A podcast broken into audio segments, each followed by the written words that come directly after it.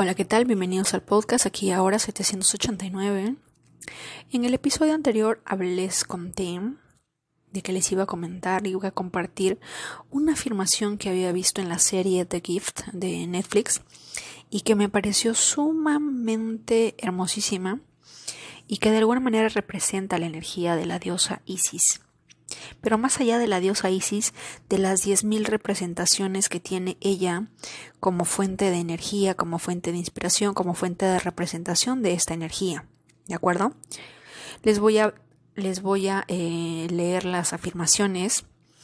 Ustedes pueden em, escribirlo, eh, crearlo en un papel muy bonito en Canva y luego imprimirlo y tenerlo ahí guardado en un lugar visible, qué sé yo, para que lo vean, lo lean, o simplemente pueden volver a este episodio y eh, escucharlo en, repetidas ocasiones para que esta, este mensaje cale en lo más profundo de nosotras.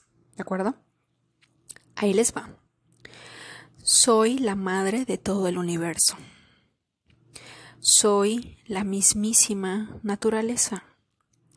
Soy la suma de todos los poderes divinos que trascienden el tiempo. Soy la reina de las almas. Soy vida y luz.